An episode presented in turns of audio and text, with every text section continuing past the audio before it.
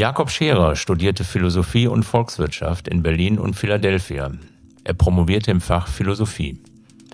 Scherer arbeitete als Strategieberater und Manager bei einem internationalen Beratungsunternehmen und war beim Land Berlin Leiter der Strategie für die IT- und Digitalisierungsagentur des Landes.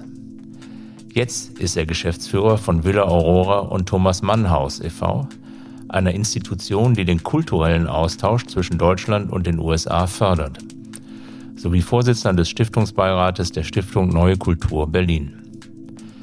Was Philosophie, Strategieberatung und Thomas Mann miteinander zu tun haben, erfahren Sie in dieser Folge von Fantasiemuskel, dem Monopol-Podcast über Kunst, Wirtschaft und gesellschaftliche Transformation.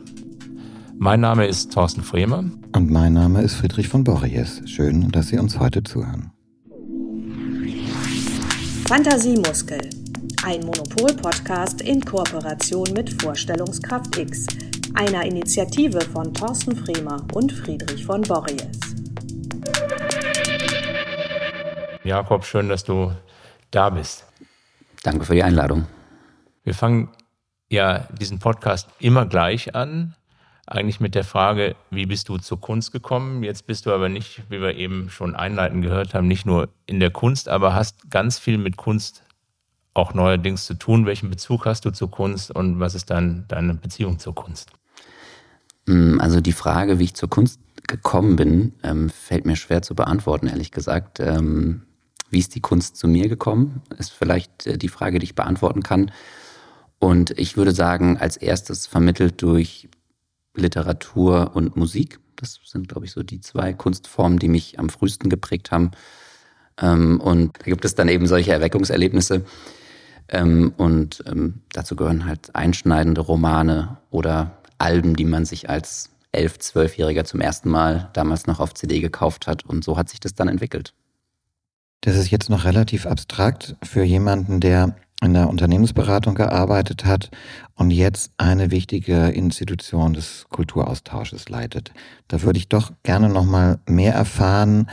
Ähm, wenn man jetzt Volkswirtschaft studiert hat, dann ist die Unternehmensberatung nicht so fern. Das mhm. macht sozusagen für mich Sinn und erschließt sich aber sozusagen der Wechsel dann in äh, sozusagen so eine der Ikonen der deutschen Kulturpolitik das, das bedarf jetzt noch mehr, finde ich, als die, der Rekurs auf die CDs, die wir uns als Zwölfjährige gekauft haben. Also ähm, euch geht es um die Frage, wie ich zu Villa Aurora und Thomas Mannhaus gekommen bin. Konkret. Ähm, das ist jetzt schwer. Wo fängt man an, so eine Frage zu beantworten? Also ich glaube, dass ähm, ähm ich habe Volkswirtschaft studiert, weil äh, ich in Asien aufgewachsen bin. Und ähm, in der Kombination mit Philosophie, weil ich einfach für mich die Frage gestellt habe, wie A, so die Prämissen des menschlichen und kulturellen Zusammenlebens eigentlich definiert werden, auch in unterschiedlichen kulturellen Kreisen und damit verbunden, wie sich sowas in eine Wirtschaftsstruktur und irgendwie in ein institutionelles Framework übersetzt. Und insofern war es für mich irgendwie immer klar, dass ich diese zwei Elemente miteinander verbinden möchte. Und ähm, daraus ergeben sich eine ganze Reihe von Grundsatzfragen ähm, zum menschlichen Zusammenleben, zu der Art, wie wir arbeiten und leben wollen und da gibt es auch eine ganze Reihe von Antworten, die durchaus sehr unterschiedlich ausfallen. Und was ich damals ähm, sehr interessant fand, war, dass ähm, diese 90er Jahre in Asien ja diesen Aufstieg ähm, Chinas bedeutet haben. Es war plötzlich so eine neue Weltmacht, die sich da am Horizont abzeichnete und die von vielen Leuten ähm, die allgemeine Zuschreibung von einem erfolgreichen Wirtschaftsmodell ähm, erhalten hat. Und dann gab es aber gleichzeitig Europa, Deutschland mit einem ganz anderen Sozialstaatsmodell, einem ganz anderen Konzept davon, wie man eben arbeitet und lebt und wie man auch irgendwie das in den Einklang bringen möchte. Und da hat mich einfach interessiert, ähm, wenn beides irgendwie als erfolgreich ähm, insgesamt wahrgenommen wird, wie kommt man dann zu so einem Modell? Wo liegen da die Unterschiede und wo sind die Gemeinsamkeiten? Und das hat, glaube ich, ähm, diese Studienkombination irgendwie ähm, befeuert. Und ich glaube, darüber, ähm, nee, da würde ich erstmal jetzt einen Punkt machen. Also ich glaube, diese Frage, wie ich dann zu Villa Aurora und Thomas Mannhaus gekommen bin, das ist sozusagen so inkrementell hat sich das eben entwickelt. Ähm, ähm, über eine Begeisterung für ähm, Literatur, Musik und Film dahin, dass ich dann ähm, irgendwann ähm, auch während meiner beruflichen Tätigkeit als Berater einen Salon ähm, geleitet habe mit vier, äh, mit drei Freundinnen zusammen, wo wir regelmäßig, also monatlich Menschen aus Kunst, Kultur, ähm, Literatur, Politik, Medien eingeladen haben, die sozusagen ihre Arbeit und ihre Projekte vorstellen. Darüber bin ich dann zu der Stiftung Neue Kultur gekommen, die äh, in der freien Szene fördert und bin da äh, Stiftungsratsvorsitzender. Und insofern, glaube ich, hat sich da so eine gewisse Kombination ergeben aus äh, Beratung, aus ähm, Kultur und Kunstaffinität, die dann sozusagen diese Möglichkeit bei Villa Aurora und Thomas Mannhaus geschaffen hat. Das führt einen ja vielleicht erstmal zu der Frage und die ganz grundlegend äh, wir vielleicht einmal beantworten sollen, Villa Aurora und Thomas Mannhaus e.V., äh, was verbirgt sich dahinter aktuell? Das ist, ähm, sollten wir vielleicht erstmal ein bisschen aufklären noch. Sehr gerne. Also ähm, die Villa Aurora ist seit fast 30 Jahren eine Künstlerinnenresidenz in Los Angeles. Die ist ähm, ins Leben gerufen worden als Residenz, ähm, unter anderem von Marianne Heuwagen, die heute auch äh, stellvertretende Vorständin von Villa Aurora und Thomas Mannhaus e.V. ist. Ähm, sie hatte eine gute Freundschaft mit Martha Feuchtwanger gepflegt. Die Villa Aurora ist dann erstmal ins Eigentum der University of Southern California übergegangen und wurde dann von einem Verein, der sich damals gegründet hatte, gekauft. Dieser Verein hat Gelder gesammelt aus verschiedenen Quellen und hat eben ähm, wollte sozusagen das deutsch-jüdische Exil in Los Angeles ähm, wachhalten oder die Erinnerung daran und aber gleichzeitig den Diskurs nach vorne äh, gehen, zu sagen, wir laden Künstlerinnen und Künstler aus Deutschland ein, dort eben drei Monate zu verbringen und ähm, letztendlich sozusagen diese auch diese Bedeutung, die das deutsch-jüdische Exil in Los Angeles hatte, irgendwie auch fortzusetzen und in die Zukunft zu führen. Und das hat sozusagen ähm, sich dann so langsam entwickelt. Irgendwann ist eine Geschäftsstelle hier in Berlin entstanden, um sozusagen diese ganze Koordinierung der, ähm, der Stipendien ähm, äh, zu, ja, zu leisten. Und als dann 2016 ähm, das Thomas Mann Haus zum Verkauf stand, ähm, ähm, sind wir als Verein angesprochen worden, also noch lange vor meiner Zeit, ähm, dass es eben dieses Haus gibt auf dem Markt und dass ein sehr kleiner Zeitraum besteht, in dem dieses Haus jetzt auch vielleicht gekauft werden kann, weil diejenigen, die sich dafür interessiert hatten, schon angedeutet haben, es abzureißen. Und dann folgte das, was man vielleicht im Nachhinein oder was auch im Nachhinein als Sternstunde der deutschen Außenkulturpolitik bezeichnet werden kann. Innerhalb von wenigen Wochen äh, gab es ein Konzept und eine Finanzierung und einen Plan, wie man sozusagen dieses Haus übernehmen könnte als äh, deutscher Staat. Ähm, und weil äh, die Villa Aurora damals eben schon eine Erfahrung hatte vor Ort, eben auch wusste, was es heißt, in Los Angeles ein ähm, Residenzprogramm zu betreiben, ähm, gab es dann sozusagen die Zusammenführung dieser zwei Häuser unter diesem Rahmen von Villa Aurora und Thomas Mann Haus. Also deswegen ist auch ähm, die, diese Reihenfolge in der Namensgebung bis heute. Und ähm, so kam dieser Verein zustande, ähm, dessen Geschäftsführer ich bin. Und wir haben hier in Berlin ein kleines Team, mit, denen, mit dem wir die Gremienarbeit koordinieren, die Jury-Sitzungen vorbereiten, die ganzen Fellowships und die Anreisen vorbereiten und dann letztendlich auch die Alumni-Arbeit ähm, vor Ort machen. Wenn man ähm, sich so das normale dem normalen Klischee des Beraters folgt, dann geht es da ja oft um Kosteneinsparungen, Effizienzsteigerung, unliebsame Entscheidungen irgendwie methodisch als Institution von außen legitimieren. Sehr hartes Feld, stelle ich mir vor. Ähm, Kunst und Kultur denkt anders, ist irgendwie immer verschwenderisch, will immer viel, will mehr. Ergebnisse sind meistens nicht messbar oder zumindest nicht objektiv messbar. Ähm, wie guckst du auf diese alte Welt von dir heute? Wie guckst du auf die neue? Was bringst du sozusagen mit, was dir vielleicht fehlt? Ähm, oder mit welchen ja, Erwartungen bist du da sozusagen reingegangen in dieser, dieser Kunst- und Kulturwelt, als du plötzlich ja, ein zentraler Akteur von einer spannenden Institution geworden bist? Ähm, also ich glaube, das ein großes Problem, was ich immer wieder ähm, feststelle oder sehe, ist, dass ähm, Beratung sehr, sehr viel bedeuten kann. Ähm, das kann das bedeuten, was du gerade erwähnt hattest, also ähm, maximale Kosteneinsparung, Trimmen auf Effizienz, Entlassungen, alles sowas.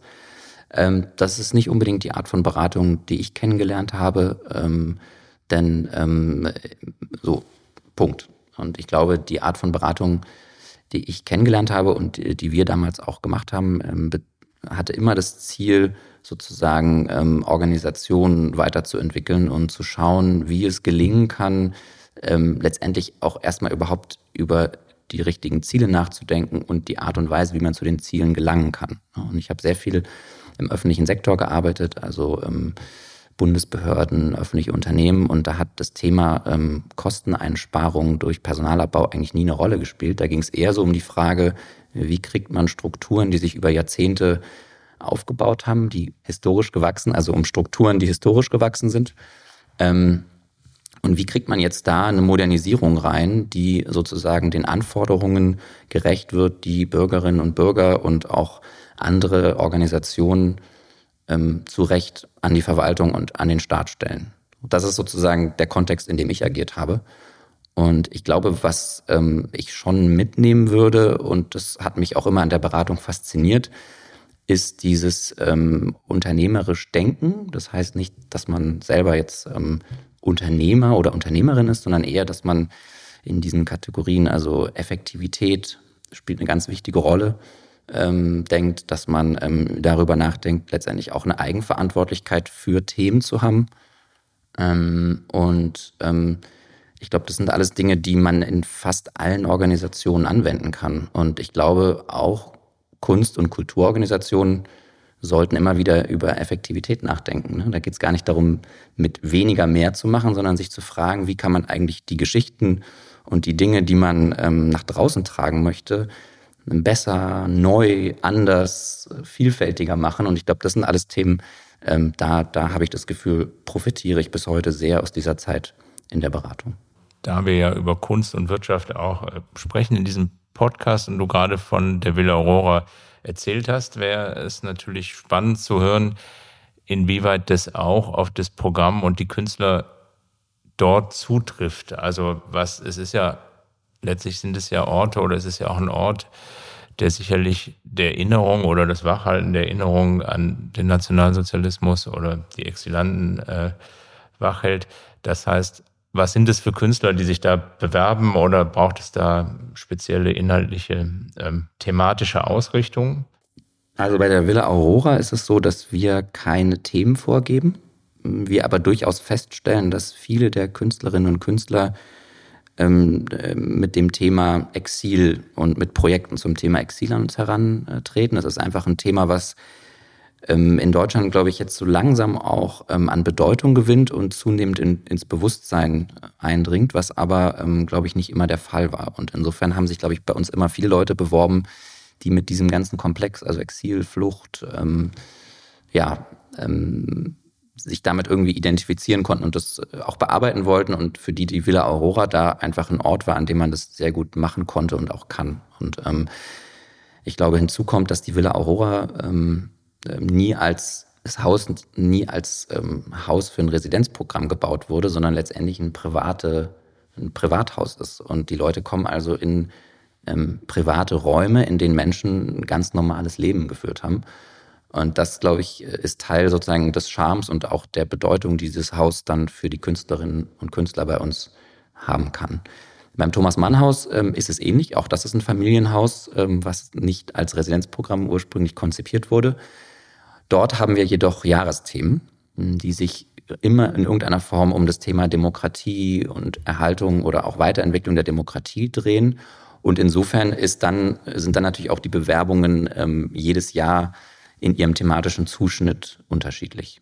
Ich habe gesehen, ihr habt gerade eine Konferenz oder also ihr habt ja nicht nur die Stipendien, sondern besetzt ja auch Themen, hatte zum Beispiel gerade eine Konferenz Art in Times of äh, Crisis, also Kunst in Zeiten der Krise. Und da ging es durchaus darum, um die Kraft, die äh, Künstler einbringen können, also auch die, wie es selbst in der Selbstbeschreibung heißt, die transformative Kraft, die Kunst in Zeiten wie diese einbringen kann. Das ist, ähm, kannst du dazu was, was sagen? Warst du dabei? Ja, ja. ich war dabei. Ähm, ähm, es war ähm, für uns eine ähm, sehr wichtige Erfahrung und auch eine sehr, wie ich finde, beeindruckende Konferenz, weil einfach sehr, sehr viele Vertreterinnen wichtiger amerikanischer Institutionen vor Ort waren und man schon feststellen konnte, dass der Diskurs rund um Kunst und Kultur und was heißt dann eigentlich Kulturförderung und was ist die Aufgabe von Institutionen ähm, auch anders gelagert ist, als ähm, es vielleicht hier in Deutschland der Fall ist. Ähm, ich würde aber gerne nochmal sozusagen einen Schritt zurückgehen zu der Frage nochmal, ähm, wie würden solche Räume gestaltet? Also ich glaube, ich finde es sehr wichtig, ähm, dass ich persönlich mich jetzt äh, in meiner Funktion als Geschäftsführer auch nicht zu ernst nehme. Und was möchte ich damit sagen? Ich glaube, es geht darum, dass wir Räume für Künstlerinnen öffnen und dass wir alles dafür tun, dass sie dort zur Entfaltung kommen. Und das heißt auch für uns, dass wir uns ähm, an manchen Stellen auch zurücknehmen ähm, und ähm, es am besten nicht selber besser wissen. So. Ähm, dann gibt es aber natürlich immer wieder solche, solche Programme wie so eine Konferenz, wo wir sagen, okay, wir möchten gern zu einem Thema wirklich auch ähm, das auch ähm, stärker vielleicht setzen, was dort diskutiert wird. Aber die Arbeit, die wir dort insgesamt machen mit unseren Künstlerinnen an der Villa Aurora oder den Fellows am Thomas Mann Haus, ist immer letztendlich, dreht sich immer um das Stipendium um den einzelnen Stipendiaten oder die einzelne Stipendiatin. Mich würde diese Konferenz trotzdem nochmal sehr interessieren, weil wir ja gerade in der Zeit sozusagen von, von mehrfachen Krisen ähm, sind und ja auch gerade erleben, wie die Krise im Nahen Osten, der, der äh, Konflikt äh, Israel-Palästina, ja so extrem emotional unterschiedlich angenommen wird und man schon den Eindruck hat, dass die Institutionen, die ich mitbekomme, auch total überfordert davon sind, äh, wie sie sich positionieren, wie sie umgehen. Äh, wir haben es jetzt äh, vor kurzem an der UDK ja erlebt mit pro-palästinensischen Demonstrationen etc. Und gleichzeitig hat man den Eindruck, dass es in den USA nochmal ganz anders betrachtet wird als in Deutschland. Ähm, spielte das bei euch eine Rolle in der, in der Konferenz oder wurde das Thema globale Krise abstrakt behandelt. Ähm, und ähm, ja, was entsteht sozusagen in diesem Jahr auch ein Austausch zwischen amerikanischer oder US-amerikanischer und deutscher Kultur? Was, was kommen da für Differenzen zutage, die produktiv sind? Mm, also ähm, das Thema hat auf der Konferenz keine Rolle gespielt, weil es ja allgemein um diese Thematik ging und nicht so sehr um die Frage, ähm, wie positioniert sich jetzt der Einzelne oder die Einzelne in diesem konkreten Fall. Und ich glaube, die, ähm, das Anschauungsmaterial, was es gibt äh, über die Frage von also ähm, ähm, Kunst oder Künstlerinnen in Zeiten von Krisen und letztendlich auch damit verbunden die Frage von geschwächten Demokratien. Das ist sozusagen der zweite Teil dieses Konferenztitels gewesen. Ähm, der zielte natürlich auch auf die Wahlen und all das, was jetzt äh, in den USA uns da auch bevorsteht, ab. Ähm, das hat, glaube ich, die, die, die Konversation oder das Gespräch letztendlich auch in diese Richtung sich entwickeln lassen. Und ähm, ähm, zu der Frage sozusagen der Überforderung, ähm, die du gerade angesprochen hast, ähm, also ich nehme es schon auch wahr ähm, als eine Zeit, die insgesamt sehr herausfordernd ist, weil, glaube ich, gerade ähm, nicht so ganz klar ist, mit welchen Parametern wir eigentlich agieren. Also wir als Villa Aurora und Thomas Mannhaus haben uns da positioniert und haben auch als ähm, ähm, Häuser des insbesondere jüdischen Exils eine Position, ähm, sozusagen einerseits die Verurteilung der Angriffe der Hamas ähm, und das Massaker und die Entführung ähm, und auch eine Solidarität mit Israel. Und damit verbunden aber auch ähm, ähm, der Versuch, ähm, zu einer Sprache von Humanität und Empathie zu kommen. Und ich glaube, was das jetzt ganz genau heißt, das werden wir, ähm, so wie alle Organisationen, jetzt auch noch letztendlich durchdeklinieren müssen. Und da werden bestimmt auch noch Herausforderungen auf uns zukommen, mit denen wir dann umgehen werden, ähm, was auch immer das heißt. Du hast gesagt, ihr habt euch äh, zu den äh, Anschlägen ähm, positioniert. Ähm, man bekommt jetzt ja auch das Gefühl, dass irgendwie in Deutschland und auch in anderen Ländern der Antisemitismus sozusagen nochmal noch mal hochschwappt. Das ist dann ja wahrscheinlich vor der Exil ähm, Fragestellung, die ihr auch ja, speziell im Leon Feuchtwanger Haus habt, ja auch nochmal eine, eine spezifische Fragestellung, mit der ihr euch auseinandersetzt, oder? Absolut. Also ich glaube, ähm, wir sind ähm, wie viele ähm, schockiert darüber, mit welcher Vehemenz ähm, plötzlich äh, antisemitische Positionen und auch Aktionen ähm, aufgetaucht sind, nicht nur hier in Deutschland, sondern auch in den USA und sehen es auch als unsere Aufgabe, ähm, nicht nur als Organisation, sondern auch jeder und jede persönlich ähm, da im Rahmen unserer Arbeit ähm, etwas entgegenzusetzen. Ja, finde ich total wichtig und auch nachvollziehbar und bin selber da auch überfragt, wie man da eine gute Balance zwischen Empathie und einer spezifisch deutschen Verantwortungsperspektive auch irgendwie findet. Ähm, du hast eben gesagt, ähm, Thema geschwächte Demokratie behandelt ihr auch auf Blick auf die kommenden Wahlen. Du bist jetzt näher dran an Amerika als ich, aber so wie ich es hier mitbekomme, vereinfacht ausgedrückt, ähm, gibt es ja eine Seite, primär demokratisch, die sagt, der Trumpismus ist eine Schwächung der Demokratie. Und es gibt die andere Seite, primär republikanisch, die sagt, nein, äh, sozusagen die Demokratie ist geschwächt und der Trumpismus ist eine Stärkung der Demokratie. Ähm, von welcher geschwächten Demokratie redet ihr dann? Ähm, oder wie reagiert euer äh, sozusagen akademisches Gegenüber oder eure Zielgruppe? Klar, Kalifornien ist, ist da vielleicht ähm, äh, sozusagen im Wahlverhalten ja immer relativ eindeutig äh, demokratisch. Aber ähm, ihr seid jetzt ja nicht nur LA, sondern äh, organisiert die sozusagen ja auch einen Austausch mit den gesamten USA.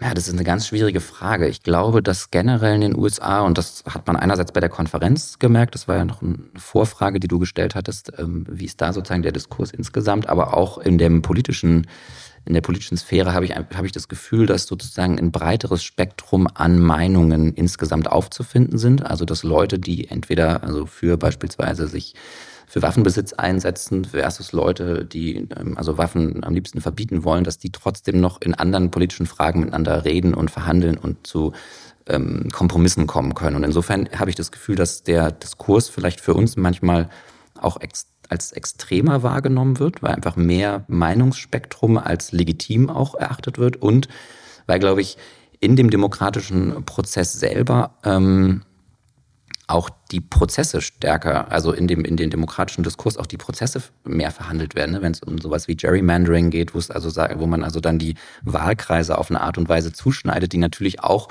die politische Willensbildung oder zumindest die Mehrheitsbildung beeinflusst. Und insofern ähm, sind da auch mehr, ähm, ist da mehr in Bewegung als das, was wir vielleicht so in unseren demokratischen Traditionen der letzten 70 Jahre kennen. Und ähm, ich kann die Frage ob jetzt der Trumpismus langfristig oder mittelfristig eine Stärkung auch der Demokratie bedeuten wird, nicht beantworten. Ich glaube, was die Leute umtreibt, ist die Schwächung von Institutionen, die letztendlich sowas wie Rechtsstaatlichkeit und ähm, Vorhersehbarkeit von demokratischen Prozessen angeht. Ähm, und ich glaube, das ist so ein Thema, ähm, was auch zu Recht, glaube ich, gerade viel diskutiert wird. Also wie, ähm, welche Rolle spielen Gerichte? Ähm, wie werden eben Mehrheiten auch so zurechtgeschnitten, dass bestimmte Ergebnisse oder wie werden Wahlkreise so zurechtgeschnitten, dass bestimmte Ergebnisse rauskommen und so weiter und so fort. Das ist das, was, glaube ich, Menschen zu Recht umtreibt. Wie wir da in 20 Jahren drauf blicken, ist dann, glaube ich, nochmal eine andere Frage. Und ich hoffe auch, dass es dazu führt, dass demokratische Institutionen gestärkt werden und wir dann sagen können, okay, das war eine Phase, aus der wir was gelernt haben im besten Fall und dann, ähm, ja, ist vielleicht alles gut. Ich würde die das Thema ähm, staatliche, schrägstrich demokratische Institutionen nochmal verknüpfen wollen mit unserem Kernthema Kunst und Wirtschaft. Bei uns ist ja die Kulturförderung äh, primär in staatlicher Hand, also demokratisch legitimiert. Und es gibt, wenn man mit KünstlerInnen spricht, doch oft auch eine Scheu, ähm, was sozusagen Zusammenarbeit, Intervention in etc. Äh, unternehmerische Akteure anbelangt. In den USA ist ja die privatwirtschaftliche Kulturförderung viel, viel wichtiger. Ähm, man kann sich die amerikanische Kunst- und Kulturszene ohne diese gar nicht vorstellen. Resultiert das in einer größeren Nähe der Künstlerinnen auch zu ähm, vielleicht Kooperation mit der Wirtschaft oder im Sinne eines Schutzmechanismus eher zu einer Abgrenzung? Also wie erlebst du dieses Verhältnis als jemand, der in beiden Welten, sowohl Deutschland, USA als auch Kunst und Wirtschaft unterwegs ist und war, dieses Verhältnis Kunst und Wirtschaft in Deutschland, Kunst und Wirtschaft äh, in den USA? Das ist eine sehr, sehr große Frage. Ähm also ich versuche sie mal so ein bisschen so für mich zu zergliedern, ohne jetzt schon zu wissen, dass das zu einem guten Ergebnis führt. Ähm also ich glaube zum einen, dass unsere Kulturlandschaft, wie ich sie wahrnehme, eben von der großen Stabilität gekennzeichnet ist, zumindest hm, was eben so bestimmte institutionelle Grundlagen angeht, also Theater, Opern und, und vieles andere. Ähm, das ist etwas, was, glaube ich, in der Form es in den USA nicht gibt. Ähm, So, dann gibt es aber, glaube ich, auch in Deutschland ähm, eine große freie Szene, die jetzt auch nicht gerade, der es nicht unbedingt gut geht und wo die Leute auch ähm, eher gucken müssen, wie sie über die Runden kommen und wo dann auch gar nicht mehr so viel Förderung vielleicht da ist am Ende. Jetzt ist auch die Frage, will man das? So das kann ich gar nicht beantworten, aber ich will einfach nur sagen, also da gibt es, glaube ich, auch, je nachdem, wo man in Deutschland hinguckt, gibt es auch, glaube ich, ganz unterschiedliche Bereiche, die ganz unterschiedlich strukturiert sind mit ganz eigenen Problemen. Ähm, in der Tat, in den USA ist sozusagen dieses, ähm, ähm, ist es sehr viel weiter verbreitet, dass ähm, Privatpersonen und Institutionen eben auch mit privatem Geld fördern. Auch das führt, glaube ich, dazu, dass ähm, ein, ein, breiteres Spektrum vielleicht an Positionen vertreten ist. Ähm, zugleich und vielleicht ist das noch so, so, so, so ein Punkt, den ich noch so jetzt aus der Konferenz mitnehmen würde. Ich glaube, also wir hatten da ein Panel über die Frage von Kulturinstitutionen und ähm, dieses Panel drehte sich die ganze Zeit um solche Begriffe wie Leadership und Change. Und das fand ich ganz interessant. Ich glaube, da, da spielt dann vielleicht sozusagen auch das Private eine Rolle, dass eben, das ist, sind so Begriffe, die ich, ähm, die ich jetzt aus dem deutschen Diskurs kaum kenne, wenn man über Kulturinstitutionen spricht. Ne? Wie sieht eigentlich so Leadership aus, modernes Leadership? wie kriegt man Change und Innovation äh, in eine Institution rein, etc. Und ich kann mir vorstellen, dass es was damit zu tun hat, aber ich muss auch sagen, dafür kenne ich dann den Bereich zu wenig, um das endgültig beurteilen zu können. Um, um das nachzufragen, es ging darum, also dass, dass man mit Kunst darüber nachgedacht hat, wie, wie Führung aussehen kann? Ähm, nee, es ging eher darum, wie man sozusagen ähm, Kunstförderung in Zukunft gestaltet und welche Rolle sowas wie Leadership dabei spielen muss. Und ähm, der ähm, Adam Weinberg zum Beispiel vom Whitney Museum hat dann eben gesagt, naja, irgendwie letztendlich geht es in der Kulturförderung darum, dass wir Communities bauen, sei das jetzt digital oder in physischer Präsenz. Und damit wir das können, müssen wir erstmal eine eigene Community aufgebaut haben. Und die trägt dann sozusagen nach außen. Und insofern kommt ihm dann ähm, als, als ehemaliger oder als ja, Direktor des Whitney Museums ähm, einfach eine gewisse Funktion zu. Ähm, und ich fand, das war sehr schön so dargelegt, ähm, was es heißt, so eine Kulturinstitution zu entwickeln und ähm, wie man auch darüber nachdenken kann. Man sieht ja, wenn man bei euch auf die Website guckt, auch durchaus Förderer aus der Wirtschaft. Ich glaube, es mhm. sind zwei große Unternehmensstiftungen mindestens äh, dabei. Habt ihr mit denen, also sind die eher, sagen wir mal, ideell dabei oder das würde sich ja geradezu anbieten, ne, da auch in, in Austausch zu gehen oder habt ihr da auch einen inhaltlichen Austausch? Absolut. Also ich glaube, dass insbesondere ähm, auch die, der Aufbau des Thomas Mann Hauses ähm, nur möglich war, weil wir diese sehr, sehr großzügige Unterstützung hatten, insbesondere von der Bertolt Leibinger Stiftung, die eben auch ähm, einen sehr starken Bezug zu Thomas Mann hat. Und ähm, wir können da insgesamt in unserer Arbeit ähm, auch auf eine sehr äh, ja, tolle und für uns wichtige Unterstützung von Stiftungen, aber auch von kleinen Einzelinitiativen, ähm, die die Villa Aurora unterstützen, profitieren. Gibt es denn da auch irgendwie einen, sage ich jetzt mal, Rückfluss von den der Arbeit, die die Stipendiatinnen machen, in die Unternehmen? Gibt es da also sozusagen Berührungspunkte oder bleiben das zwei Welten, die halt ähm, ja, ideell äh, unterstützt werden, aber nicht wirklich ineinander greifen? Also das kann ich im Einzelnen aus meiner Position heraus gar nicht so gut beurteilen. Ähm, allerdings hatten wir gerade ähm, die Buchpräsentation von einem Buch, was wir herausgebracht haben, das Thomas Mann Haus, ein politischer Denkort, was im Literaturhaus Stuttgart stattgefunden hat, auch mit großzügiger Unterstützung der Leibinger Stiftung ähm, und ähm, wo es ähm, genau um die wichtigen Themen auch ging, die wir in unserer Arbeit setzen. Und insofern versuchen wir schon auch immer wieder in unserer Arbeit sozusagen einen einen ähm, Rückfluss ähm, ähm, herzustellen von dem, was in Los Angeles passiert, was wir als Verein machen und dann aber auch hin zu unseren Partnerinnen und Partnern, die uns in unserer Arbeit begleiten. Als ich dir vorhin zugehört habe, wie du meine Frage sozusagen erstmal zergliedert hast, habe ich mir so gedacht, ah, okay, das ist dieses analytisch strukturierte Denken, was man wahrscheinlich in der Beratungswelt braucht. Ähm, Kenne ich aus meiner Kunsthochschulwelt so nicht. Das ist irgendwie sprunghafter, assoziativer, in Anführungszeichen wirrer. Ähm, begegnet dir in deiner jetzigen Rolle als, als Mensch, der Kunst und Kultur organisiert, ein in Anführungszeichen künstlerisches Denken, von dem du sagst, oh, davon ein bisschen was in meiner alten Welt würde denen ganz gut tun?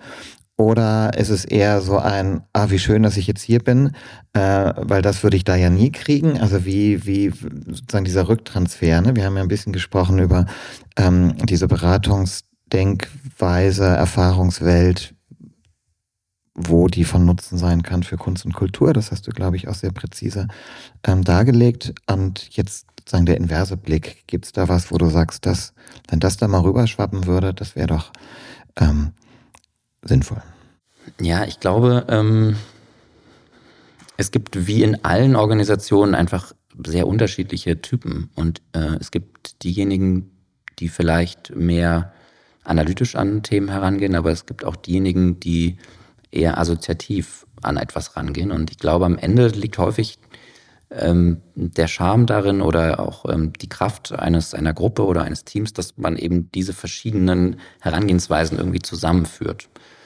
Ähm, ich habe auch jetzt in, in den letzten Jahren viele Künstlerinnen kennengelernt, die ähm, sehr strukturiert über ihre Arbeit nachdenken ähm, und welche, die sozusagen sehr assoziativ daran gehen. Da gibt es wahrscheinlich noch viele andere äh, ähm, ähm, sozusagen Herangehensweisen, die ich jetzt gar nicht ähm, nennen kann oder die mir nicht aufgefallen sind. Insofern würde ich eher sagen, dass es am Ende immer um Menschen geht und es in der Regel ganz gut ist, wenn man sozusagen aus verschiedenen, mit verschiedenen Hintergründen und Herangehensweisen Leute zusammenführt. Und das gilt, wie gesagt, glaube ich, in der Kunst- und Kulturwelt genauso wie auch in der Unternehmenswelt. Also ich glaube, wenn alle analytisch an ein Problem herangehen, dann weiß ich auch nicht, ob es vorwärts geht. Und wenn alle assoziativ sind, dann vielleicht auch nicht. Und ähm, das ist vielleicht so eine der ähm, Kernbeobachtungen, ähm, wo ich das Gefühl habe, es gibt viel mehr Ähnlichkeit, ähm, als das manchmal suggeriert wird, dadurch, dass man so von unterschiedlichen gesellschaftlichen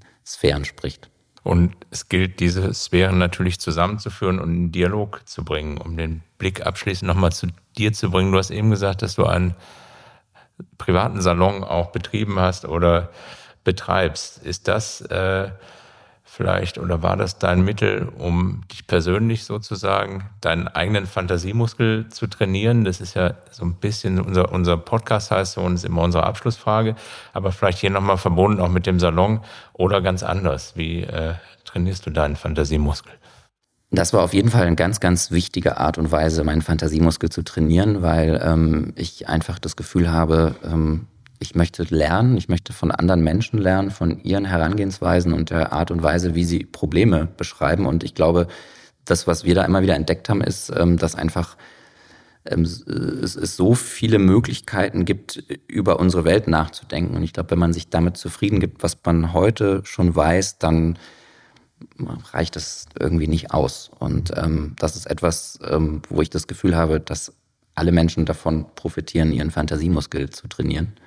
Ähm, aktuell ähm, ist es ähm, das Schöne an meiner Arbeit, dass sich das jetzt sehr viel auch ähm, aus meinem beruflichen Kontext heraus natürlich ergibt, dass ich ähm, sehr viele spannende Leute kennenlerne mit sehr unterschiedlichen Ansätzen, ähm, die zu uns kommen und ähm, die bei uns arbeiten. Und ähm, ich würde sagen, das ist so auch die größte Genugtuung, die ich ähm, aus meiner Arbeit aktuell erfahre. Eigentlich stellen wir immer nur einmal diese Frage nach dem Fantasiemuskel und nur eine Abschlussfrage aber das eigentlich impliziert man das impliziert ja, dass man es nicht immer machen muss. Du hast vorhin auch erwähnt, dass du in Asien aufgewachsen bist und ähm, hast auch dein Interesse an Wirtschaft damit begründet, diese unterschiedlichen Bewertungen von Erfolgsmodellen. Ähm, ich kann mir auch vorstellen, dass dein Interesse an kulturellem Austausch vielleicht in dieser Erfahrung ähm, begründet ist und würde da auch nochmal nachfragen wollen, um es jetzt auf den Fantasiemuskel zu biegen. Äh, wie hat diese, dieses Aufwachsen in Asien, wo ich auch noch gar nicht weiß, wo, deine, deine Weltwahrnehmung und dein Positionieren zur Welt geprägt oder vielleicht verändert oder ähm, ja im Vergleich zu, zu Menschen, die du kennenlernst, die nur in Deutschland aufgewachsen sind? Was ist, was erlebst du da als, als anderen Blick, der durch diesen ja, durch diesen Kontext entstanden ist? Mm. Ja, das ähm, ist wenig überraschenderweise auf äh, jede Frage sehr unterschiedliche Antworten geben kann und dass ähm, ähm, es wichtig ist, äh, den Kontext zu kennen, auch den Kontext verstehen zu wollen und ähm, sich ernsthaft mit dem auseinanderzusetzen. Und dann ähm, kann man davon, glaube ich, nur profitieren. Und das ist etwas, was, ähm, glaube ich, gar nicht jetzt sich auf meine Erfahrung reduzieren lässt. Ich glaube auch, dass in Deutschland sehr, sehr viele Leute ähm, leben, deren Kontexte wir nicht kennen und nicht verstehen und ähm, wo ich auch manchmal das Gefühl habe, gar nicht verstehen wollen.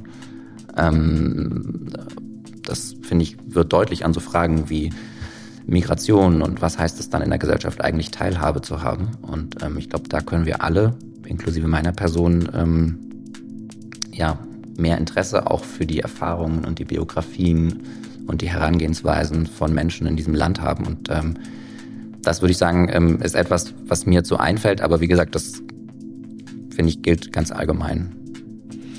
Ja, also Begegnung als Motor für den Fantasiemuskel. Vielen lieben Dank für das Gespräch. Danke euch. Vielen Dank. Fantasiemuskel.